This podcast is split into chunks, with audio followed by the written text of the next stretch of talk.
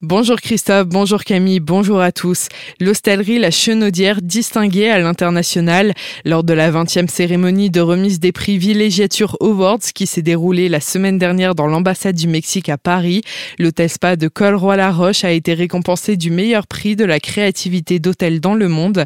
Pour Nicolas Decker, propriétaire dirigeant de l'établissement, c'est une extrême récompense qui vient décorer les nombreux projets menés. La créativité, c'est pour nous le cœur en fait de notre activité au quotidien, puisque euh, étant euh, isolé dans un petit village magnifique, mais préservé et, peu connu à l'international comme Col-Roi-la-Roche, forcément il faut faire preuve de créativité. Comme on aime bien créer, il y avait beaucoup de choses. Ça allait de certains petits détails comme euh, la domotique dans les chambres avec des scénarios spécifiques pour les demandes en mariage, avec des tables pareilles pour les demandes en mariage, avec des applications dédiées aux clients, avec de la vidéo, de l'expérience. Ça passait par des choses un peu plus concrètes comme une gamme de cosmétiques propres avec le miel de nos ruches, l'eau du village, et également une villa de 400 mètres carrés avec plusieurs suites, euh, terrasses et jacuzzi qui permettent de vivre une expérience de luxe tout en ayant une forme de grand chalet un peu familial. Donc c'est vraiment la somme de plein de choses, parfois euh, des petits détails ou des gros projets, mais qui dénotaient notre envie bah, de sortir du lot euh, et de se démarquer en fait de ce qui est produit habituellement. La Chenaudière s'est aussi démarquée grâce à son nouveau site internet en obtenant le grand prix du meilleur site internet d'hôtel.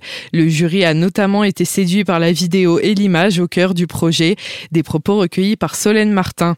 Demain, ce sera la journée européenne de la justice lancée par le Conseil de l'Europe.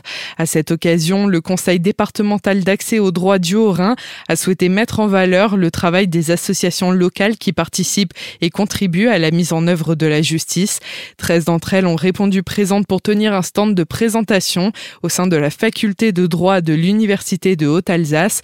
En organisant cet événement, le CDAD 68 entend assurer la promotion de l'accès aux droits sur le département et faire connaître les missions des associations en lien avec la justice. Et pendant ces vacances de la Toussaint, pourquoi ne pas faire une bonne action? Le parc animalier de la montagne des singes à Kinsheim organise la semaine de la conservation, une opération menée régulièrement qui a pour objectif d'éveiller les consciences et de sensibiliser les visiteurs aux enjeux de la sauvegarde des espèces. Jusqu'à vendredi, un euro sur chaque billet d'entrée sera reversé à une association.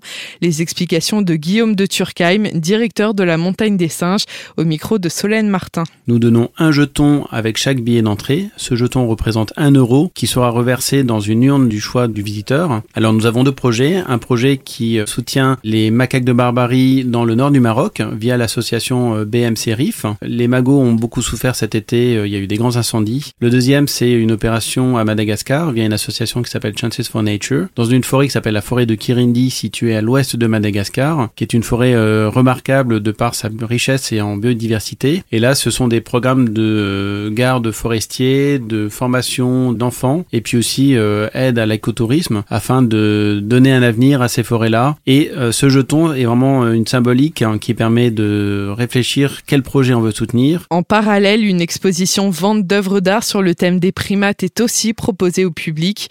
Pour les plus jeunes, des animations spéciales Halloween sont encore organisées. Retrouvez le programme sur le site montagnedessinges.com. Vendredi soir à 20h30, une voiture est entrée en collision avec un arbre sur la D468 entre Kunheim et Bisheim. Le choc très violent a coupé la voiture en deux. Le conducteur, un homme de 32 ans, est décédé des suites de ses blessures à l'hôpital Pasteur de Colmar samedi matin. Le passager âgé de 33 ans a été admis dans le même hôpital en urgence absolue. Enfin, un mot de sport pour terminer ce journal. C'était une fin heureuse pour le Racing Club de Strasbourg hier après-midi face à Toulouse.